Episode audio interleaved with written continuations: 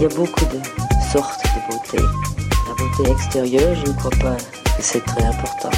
Chez un homme comme chez une femme, la beauté physique, quand on a le reste, c'est effectivement dans la vie un gros avantage. Je venais de Paris, les cheveux coupés à la garçonne, les jambes longues, de peu habillées. J'aimais que les pores respirent. Je regrette beaucoup d'avoir les cheveux longs. J'ai les cheveux longs depuis que, que je suis.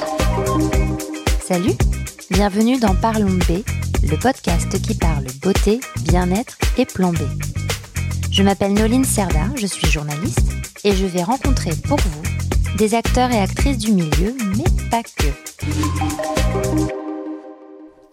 La peau, quel vaste sujet.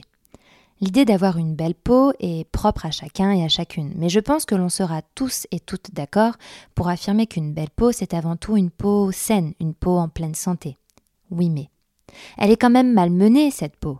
La pollution, le stress, notre hygiène de vie n'aident en rien. Mais que faire avec notre époque où les masques viennent la calfeutrer un peu plus? Un mot a même été pensé pour l'occasion, le masque-nez. Le docteur Tony Ionesco, dermatologue à la Polyclinique de dermatologie et à l'hôpital universitaire Saint-Louis de Paris, nous aide à y voir plus clair. Bonjour Monsieur Ionesco. Bonjour. Je voulais parler avec vous d'un grand sujet euh, qui qu'on a appelé ou marketé le masque-nez, euh, c'est-à-dire euh, les réactions cutanées que l'on peut avoir après le port du masque sur le long terme. Qu'est-ce que vous avez à dire sur ce sujet?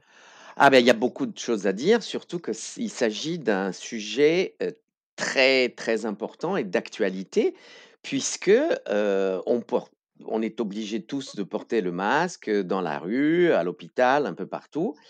Et avec le port prolongé du masque, la peau du visage se trouve, si vous voulez, dans un environnement un peu modifié, un peu humide, et elle peut aussi subir des modifications dues au frottement du masque à la surface de la peau, à cette humidité et à la transpiration du visage.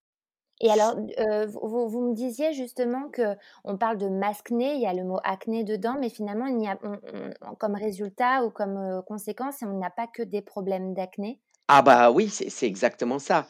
On, porte les masques quelques heures par jour, hein, et dans ce milieu humide pour la peau, on parle d'un effet occlusif. On ajoute encore une fois la friction et une agression plus ou moins importante de ce qu'on appelle la barrière cutanée. et ceci peut induire des irritations et surtout des affections, des problèmes de peau préexistantes comme l'acné, puisqu'on parle de masque-nez, mmh. mais aussi la dermatite atopique, mmh.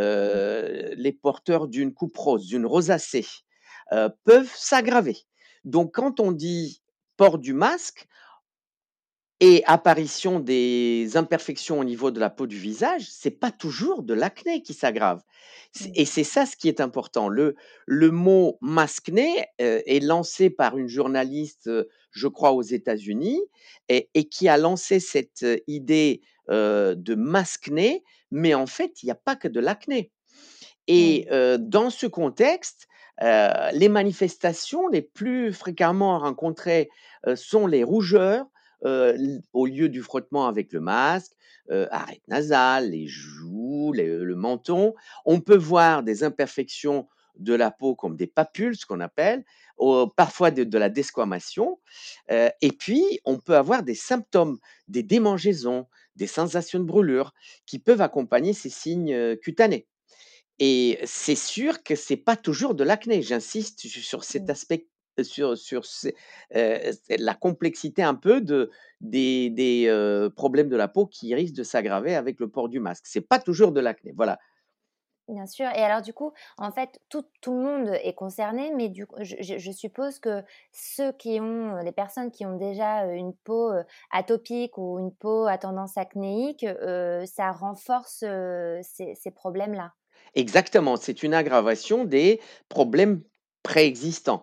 Mmh. si on a une peau couperosique, par exemple, avec des petits vaisseaux apparents et avec des petits boutons comme de l'acné, mais c'est pas du tout de l'acné, ce qu'on appelle la rosacée, bah, c'est sûr que ça va s'aggraver et on voit assez souvent des cas de rosacée qui s'aggravent sous le masque. C'est pas de l'acné. Il faut pas toujours penser à utiliser, des produits destinés, aux peaux à tendance acnéique parce que ça peut aggraver une peau cuprosique. Donc il faut plutôt, un peu connaître sa peau et anticiper et utiliser les produits qui ont été prescrits par un dermatologue ou conseillés en pharmacie pour chaque type de problème de peau avant ce problème de port du masque prolongé.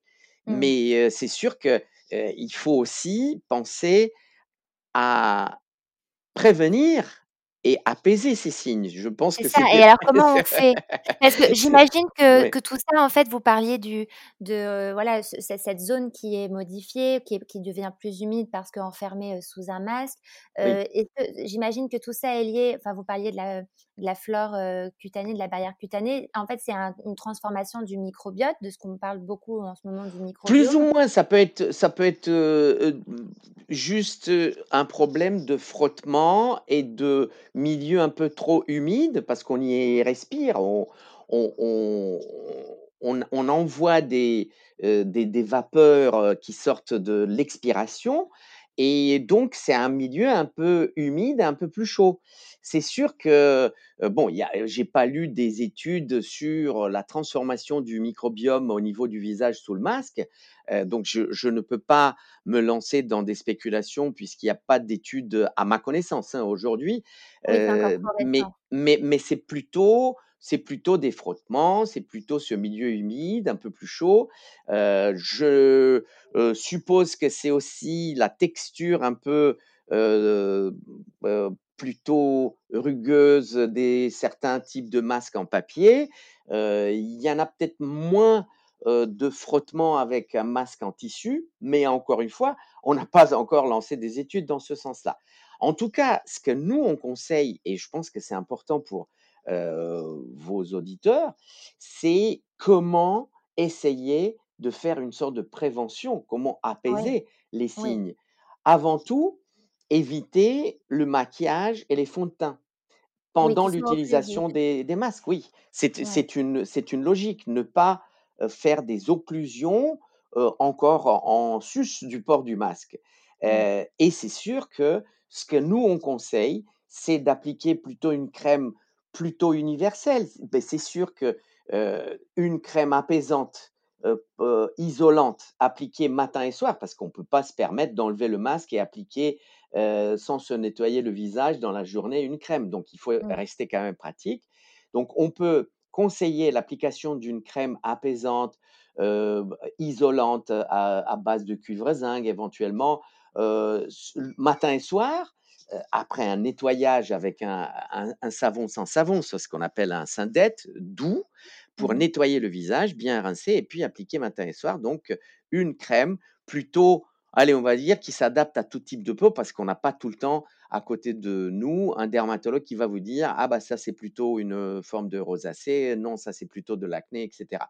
Mais Mmh. pour ceux qui connaissent leurs problèmes de peau, c'est vivement conseillé, d'utiliser une crème adaptée à leurs problèmes de peau. Si on a, des quelques lésions d'acné isolées, bien sûr, utiliser la crème dermocosmétique prescrite par le dermato ou conseillée par par le pharmacien à base d'AHA, à base de voilà, on peut l'appliquer matin et soir afin de, diminuer les points noirs et les imperfections de type acné. Si on on sait qu'on est porteur ou porteuse d'une forme de couperose rosacée, c'est, heu heu, utiliser une crème, plutôt apaisante destinée aux aux peaux, disons cuprosiques qui associent des rougeurs, une sensibilité cutanée, des vaisseaux apparents et cetera. Si on connaît, une, prédisposition à avoir une peau plutôt sèche, atopique, il faut utiliser une, crème plutôt apaisante, isolante, et et anti-démangeaison, heu, s'il s'agit d'une peau de du type, sèche acné. Voilà, Mmh. heu, si on a des imperfections de type, heu, hem, squame, et rougeur, ce qu'on appelle une dermite séborrhéique, bah, utiliser une crème, un peu à base de pyroxynolamine, apaisante, qui, qui est destinée aux soins des peaux de type squameuse au niveau Mmh. du visage. Et alors, est-ce que, je me demandais, comme on parle de du masque qui fait un effet, qui a un effet occlusif, on on par contre, on va éviter tout ce qui est gommage, je suppose, parce Ah que bah, ça va sûr, oui. irriter davantage l'épiderme. En revanche, est-ce qu'on peut peut-être faire, des des bains de vapeur, vous voyez, pour peut-être enlever, casser ce côté occlusif ou pas du tout?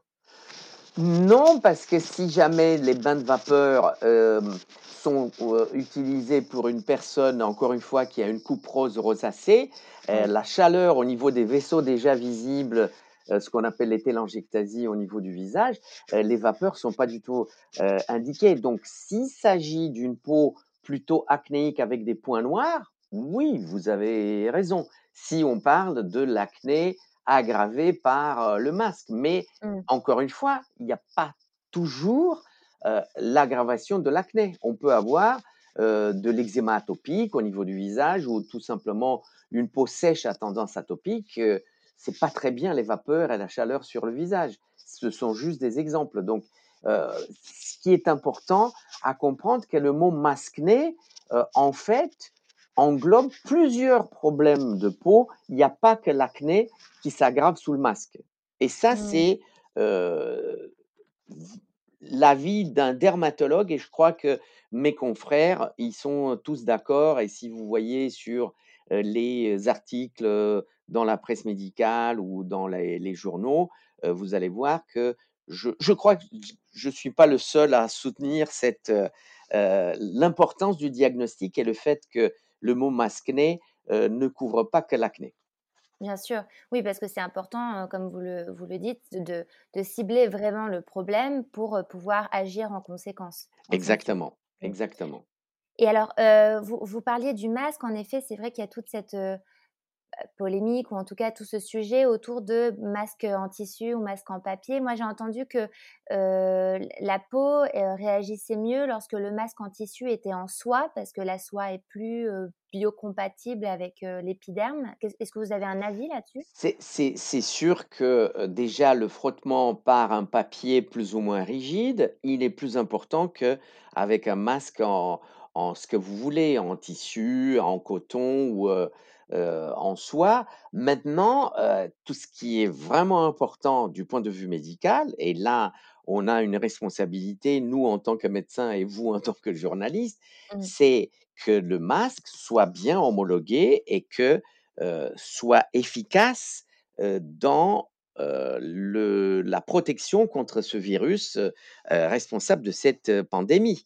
Bien donc, oui, masque en tissu, masque en ce que vous voulez, mais à condition que ça soit testé, homologué et efficace dans la protection. Et surtout, l'autre point que je voulais aborder, c'était que tout le monde est concerné, on est d'accord? On parce qu'on a tendance à parler de l'acné ou de la rosacée chez les femmes, mais les hommes aussi le sont.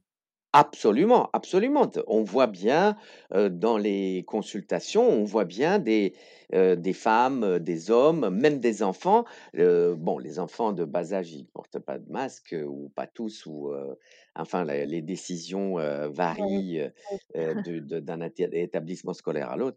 Mais, heu, c'est sûr qu'on voit, heu, un peu partout, heu heu, des lésions induites par le frottement des masques et notamment chez les professionnels de santé où on voit, notamment chez des porteurs de masques de type FFP2, heu, qui sont beaucoup plus denses, plus serrés, heu, il y a plus de soucis de ce type, heu, induits par le masque, soit des coupes roses rosacées qui s'aggravent, soit de des des formes, d'acné qui, heu, qui qui s'aggravent aussi ou des dermites séborréiques ou des dermatites atopiques. Ça, c'est c'est Mmh. sûr que on n'est pas fait pour porter quelque chose qui maintient des frottements et une humidité, heu, au niveau du visage pendant des heures. Ça, c'est ça, c'est logique. Ouais. Bien sûr. Et alors je reviens un tout petit peu en arrière et ce sera, je pense, ma dernière question, mais je pense à toutes ces crèmes, heu heu, à base de probiotiques. Est-ce que dans ce cas-là, c'est à propos? Parce qu'on, heu, bah, du coup, je reviens sur le la question du microbiote. Alors ça, il y a a pas eu d'études, sur le sujet parce que c'est trop récent, mais est-ce que les crèmes, à base de probiotiques peuvent être, heu, intéressante dans ce cas-là? Bah, il y a des si vous voulez, il y a des crèmes, à base de probiotiques qui ont été testées, chez des, individus, sains, qui vivent dans des milieux pollués. J'en ai participé à une étude comme ça, on a testé le microbiome, des porteurs, avant et après, heu, 21 jours d'application quotidienne, d'une crème, à base de probiotiques, mais aussi à base de Centella asiatica, des, des mmh. principes un peu apaisants, si vous voulez. Euh, et, on appelle les cica crème avec quand on parle les cica crème en général. Et là, vous êtes dans le générique parce qu'il y a plein de cica crème. Mais ce qui est important, c'est d'avoir des études avec le microbiome avant et après l'utilisation de ce type de crème. Et il mmh. faut voir si le microbiome de ces personnes, dans ce type d'études qu'on appelle intra-individuel. On compare l'individu avant et 21 jours après avoir mmh. utilisé deux fois par jour, trois fois par jour ce type de crème. Euh, donc euh, oui, s'il y a des preuves comme quoi le microbiome, il est préservé, parce que c'est ça l'idée, c'est euh, préserver ce qui est naturel et, et mmh. normal. Donc mmh. oui, ça, oui, il y a une indication pour ce type de crème à base de probiotiques, Centella asiatica, des apaisants et des actifs qui ont une logique dans cette indication. Et encore une fois, on peut effectivement penser que des crèmes plutôt de type Sika, qu'on appelle maintenant comme ça, c'est générique, mais il y, a, plein de labos qui en produisent. c'est vrai que ça, on peut penser que ça peut passer partout, puisque ça isole et ça apaise si ça protège aussi le microbiome et si c'est prouvé, tant mieux. Mmh.